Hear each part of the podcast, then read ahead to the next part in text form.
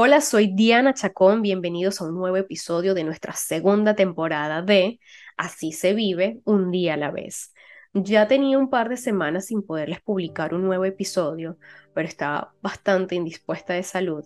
Ya el día de hoy me siento muchísimo mejor, quizás un poquito la voz carrasposa, pero bueno, ustedes saben, estoy pasando por un proceso de recuperación y estas cosas suelen suceder.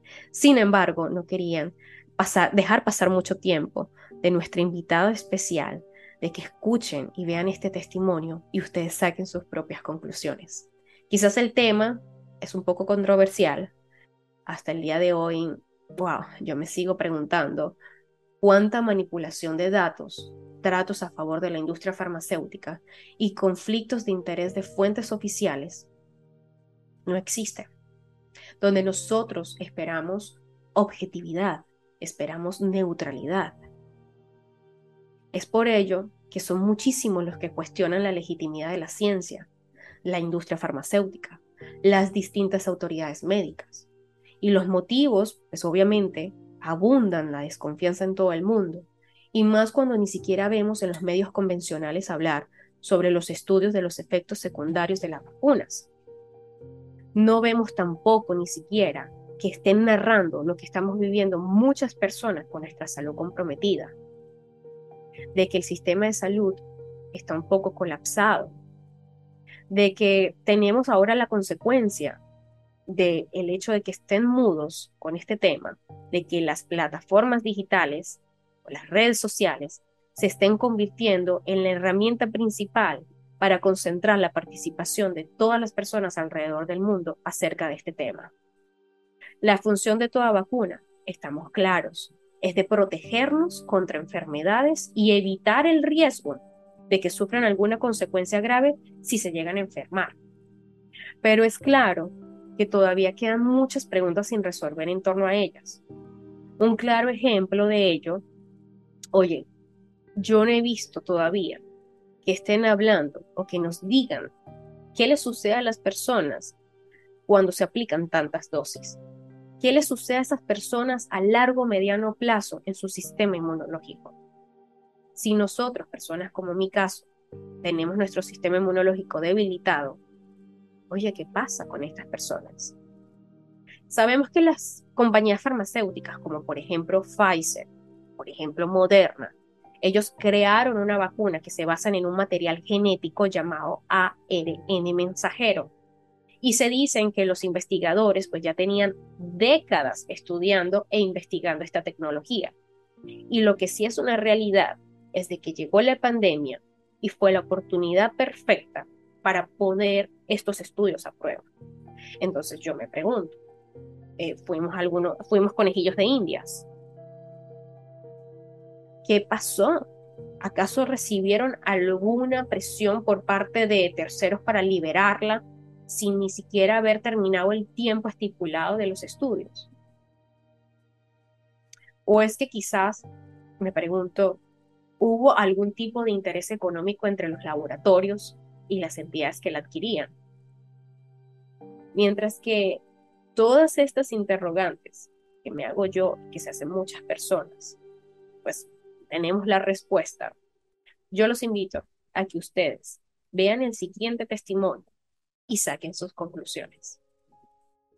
Hola Milena, ¿cómo estás? Feliz tarde. Muchísimas gracias por tu tiempo. Justamente Milena en este momento le están haciendo una diálisis, imagínense ustedes, lo guerrera que es esta mujer, una mujer joven, como pueden ver, 31 años de edad, una mujer totalmente funcional y que al aplicarse la dosis de la vacuna le cambió drásticamente su vida, tuvo una reacción adversa y quiero que ustedes escuchen este caso y hacemos un llamado a la justicia colombiana, a las entidades de salud, de que por favor hagan, hagan algo con estas situaciones que están pasando, porque no solamente es una persona, son millones de personas. Milena, ¿cómo estás? Hola Diana, buenas tardes, gracias por la invitación. No, gracias a ti. Eres una guerrera definitivamente. Eh, sé que eres una persona súper positiva, pero quiero que tú nos cuentes cómo era Milena antes de vacunarse. Bueno, eh, mucho gusto para todos. Mi nombre es Milena Hernández. Tengo 31 años y vivo en el municipio de Mosquera, Cundinamarca. En Colombia, para los que no saben. Colombia. Y antes de aplicarme la, la, la vacuna, eh, yo era totalmente funcional. Tenía mi trabajo, eh, mi familia, mi esposo, mis, mis hijos perrunos, y era independiente, totalmente independiente. ¿Cómo tenías tu salud? Súper, súper bien, no sufría nada, no tomaba una pastilla para nada. Y 100%, mi salud estaba al 100%. Salud mental igualmente. Una persona me han dicho, porque tuve la oportunidad de hablar contigo antes de la entrevista, muy alegre, positiva. Sí, sí, señora, una persona extrovertida, eh, le gusta la vida social, salir a bailar, tener vida social. O sea, la cual hoy en día estás privada de todos esos disfrutes de la vida. sí, señora, privada, porque estoy en diálisis, de donde toma la mitad de mi vida, la mitad de mi vida aquí conectada a esta maquinita que limpia mi sangre, hace lo que no hacen los riñones. Wow. Cuéntanos un poquito, em, ¿te aplicaste la vacuna? ¿En qué fecha? ¿Cuál marca fue, cuál, cuál vacuna fue la que te aplicaste? ¿Fue por decisión tuya? Me apliqué la vacuna Pfizer. Mi primera dosis fue el 3 de marzo, la segunda el 29 de marzo. Y no, no me la apliqué porque quisiera, sino porque mi trabajo lo exige. Wow. Increíble. ¿Cuáles fueron los síntomas que presentaste con la primera dosis? Cuando me apliqué la primera dosis, me empezó, eh, se me empezó a echar el pie derecho. Yo pensé que pues era porque caminaba mucho, porque estaba mucho tiempo sentada. Igual fue el médico y el la doctora me dijo que podría ser circulación, pero pues ella nunca me mandó medicamentos. Sin embargo, siempre que yo iba al médico, yo a todo el mundo le decía, oye, me apliqué la vacuna y estoy sintiendo esto. No, tranquila, no te preocupes que puede ser un efecto, pero eso irá pasando. Todo el mundo me decía lo mismo, pero nunca pasó. Wow. Al aplicarte la segunda vacuna, seguías con el mismo síntoma, inflamación. Pero la, pues, la cosa empeoró demasiado. Empecé con vómito y diarrea y pues mi piecito hinchado. Y vómito y diarrea, y vómito y diarrea. Hace duró una semana. Fue tanto, o sea, el malestar que bajé como 6 kilos. Yo era más gordita. Eh, fui al médico porque pues como a mitad de semana, porque no, eso era tenaz, o sea, no me paraba nada en el estómago, no, horrible. Fui al médico y me dieron medicamento para el vómito y la diarrea y se me quitó. Pero inmediatamente al otro día empezó un dolor en el pecho, un dolor en el pecho, así como, como tapadita y un dolor en el pecho. ¿Lo llegaste a comunicar, o sea, ese malestar que tú tenías en tu trabajo? ¿Qué, Señora, qué te yo le dijo tu decía- jefe? yo le decía a mi jefe, oye, a mí esa vacuna me daba muy duro, tengo estos síntomas, entonces ella me decía, lo único que ella me decía era, tranquila Milena, que a mí me pasó lo mismo, pero ya me calmó, ya se me pasó, no te preocupes. Y Yo le decía, no, pero es que ya llevo mucho tiempo. Digo, no, no, no, dale tiempito que eso le pasa, eso, a mí me pasó, a mí me pasó. Y yo, ok, bueno, Wow. Luego de ir al médico, te- eh, de la segunda, obviamente, pasas la segunda dosis, correcto. Siguen los síntomas más bien agudizándose y nuevos síntomas más. nuevos síntomas. Después de que yo fui al médico y me quitaron el vómito y la diarrea porque me medicaron, me empezó a doler mucho el pecho. Ok. Era como si te una varilla, pues de lado a lado y más que todo a este lado. A este lado nunca tuve nada, pero a este lado siempre. Entonces, otra vez fui al médico aquí en Mosquera y porque tenía mis signos bien, o sea, como dos horas para que me atendieran, entonces como estaba en reposo, yo supongo que fue por eso, pues se estabilizó todo y no, no me creían, Pero lo que yo te digo, yo a todo el mundo le decía, mira, si me apliqué la vacuna y me está pasando esto. Y No, y, entonces, y no me como- vieron tan grave, Pasa me muchísimo que, que ven a la persona eh, con sus signos vitales bien y resulta que a veces como que se te quedan viendo como que, oye, esta persona está exagerando y resulta que no, uno realmente se siente mal. yo decía, es que me duele mucho, ¿yo qué hago? No, tienes que sacar una cita prioritaria en tu EPS para que te atiendan. Claro, en ese momento no era una prioridad, en plena pandemia. Sí, entonces yo saqué mi cita prioritaria, que es que la más cercana era para 10 días. Wow. Yo, Esperaste por esos Dios, 10 días. No, no alcancé a esperar los 10 días. Al domingo, mi mamá y mi esposo ya me veían muy mal y yo era de mal en peor, de mal en peor. Ya llegó un punto en que yo no podía dormir, no me, no me podía acostar, no me podía parar sola porque me dolía muchísimo el pecho. No podía caminar porque me ahogaba, me fatigaba, como que me faltaba el aire y como que me iba a desmayar. No, horrible. Mi esposo dijo, no, no más, vámonos para Paca. Y allá en Paca me hicieron el ingreso y me, como me entraron de una, supongo que fue por eso también, me hicieron, me, escucharon el corazón y estaba muy taquicárdica, entonces la doctora dijo, no, hay que hacerle cierta cantidad de exámenes, me pidió una muestra de orina y yo a ese momento dije, "Ah, yo no he hecho, yo no he hecho chichi hoy, Wow. Entonces ¿Cómo? me dio como pude, eh, le entregué la muestra de orina y a las dos horas la doctora estaba muy preocupada, me llamó y preguntándome si yo estaba sola, entonces le dije que no, que mi esposo estaba afuera y ella me dijo, necesito el esposo de esta mujer ya aquí adentro, necesito que entre rápido. Entonces yo le dije, doctora, ¿qué pasó? Dijo, no, ahorita le digo.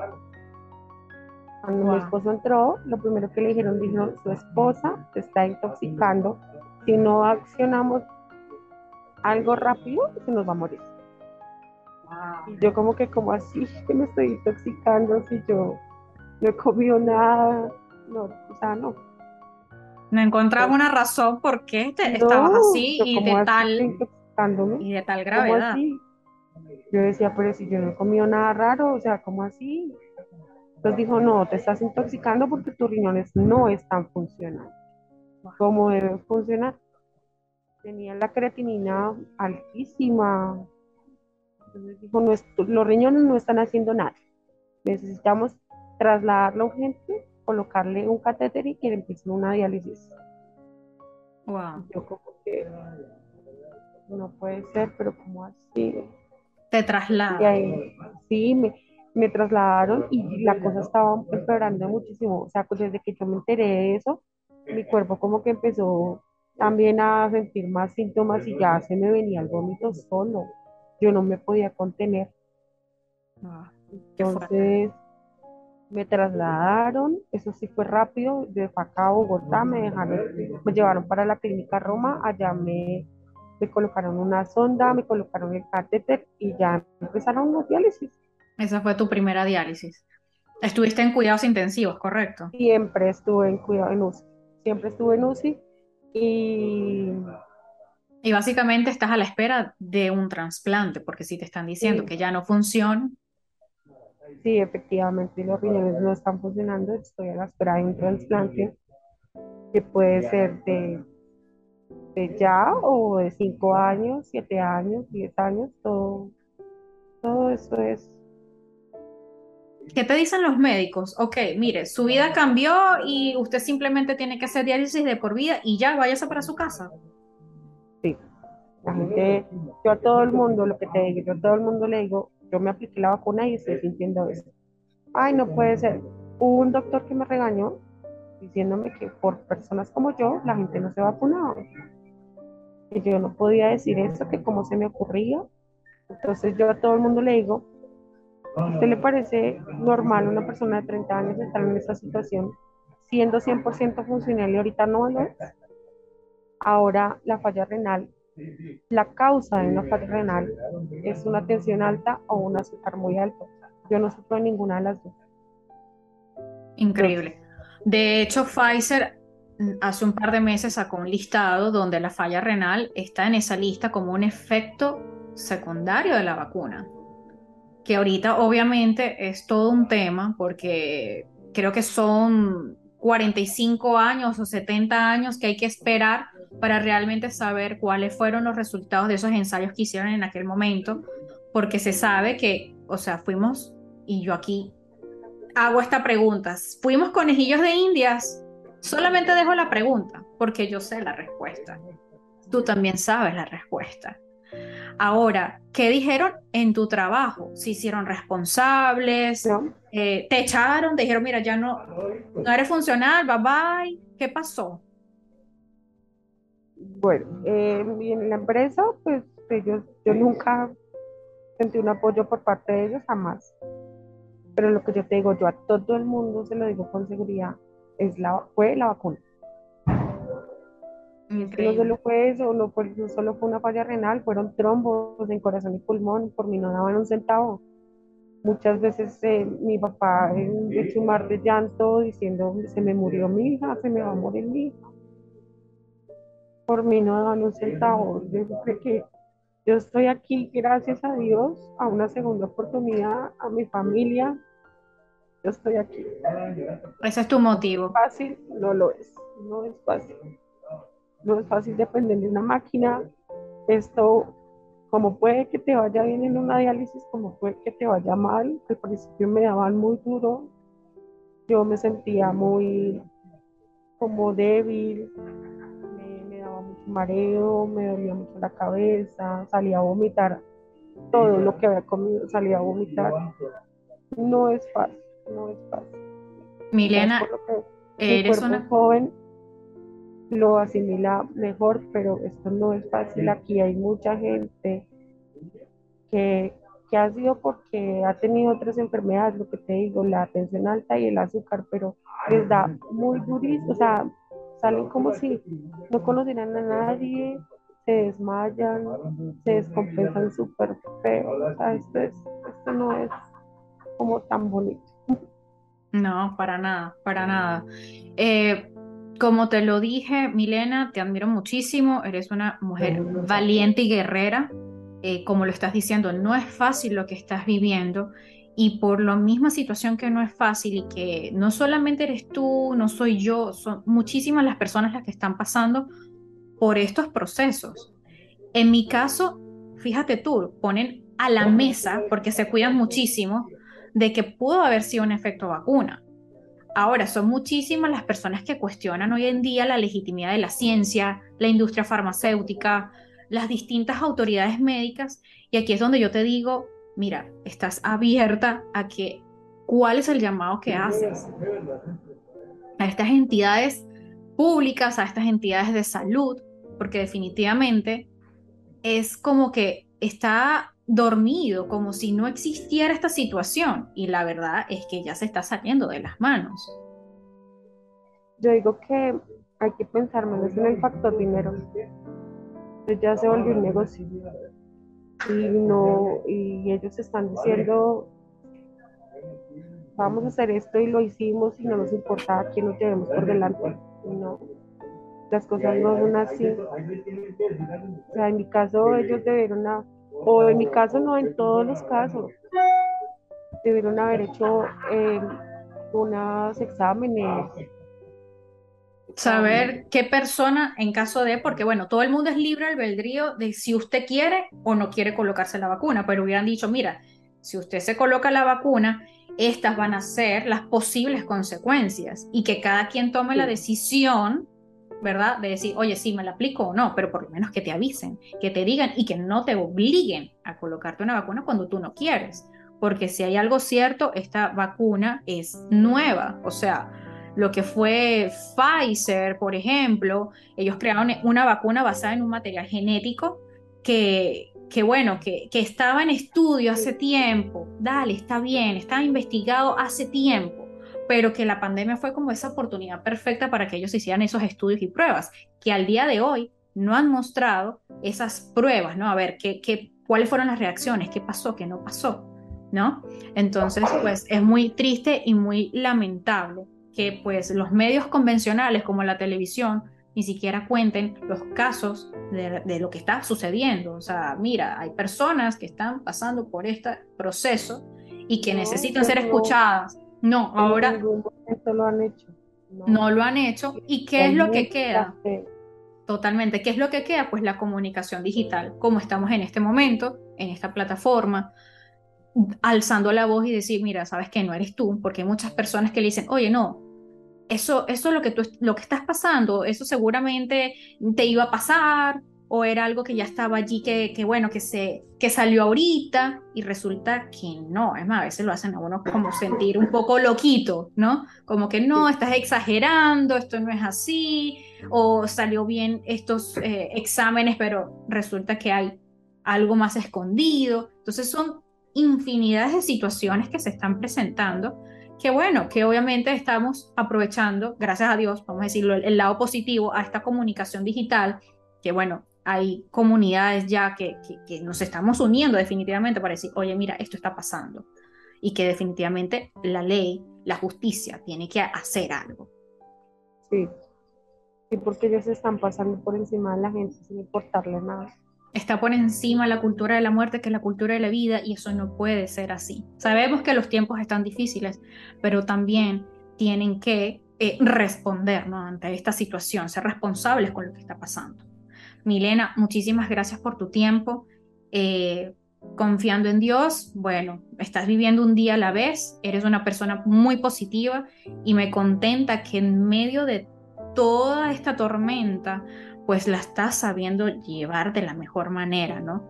Porque eso también es otro tema, ¿no? Que el hecho de que tomemos la mejor actitud ante estas situaciones no quiere decir que también nos hagamos oídos sordos a lo que realmente la responsabilidad de estas entidades que no aparecen. No, no, porque imagínate, yo ya llevo más de un año en esto no responde a, las tutelas, a pesar de que ganamos una tutela, no se hacen a cargo de nada, o sea, no están cumpliendo con lo que dijo pues no lo hacen. O sea, es una mamadera de gallo y eso tampoco, o sea, si toca poner la cara hay que ponerla y punto, pero no, ellos hacen, ellos hacen oídos sordos y ellos hacen que nos con ellos y toca seguir pasando derechos de protección, tutelas, desacatos, o sea, no. que le acaban, le acaban la vida a uno y tras del hecho siguen uno peleando y peleando y peleando con ellos. eso tampoco es justo. No es justo. Pero bueno. Tienes toda la razón. Bueno, muchísimas gracias Milena, como te lo acabo de decir, eres una mujer guerrera y valiente. Eh, Dios está contigo, eso yo lo sé. Y bueno, este ha sido otro episodio más de Así se vive un día a la vez. Vale, muchísimas gracias por la invitación. Un abrazo.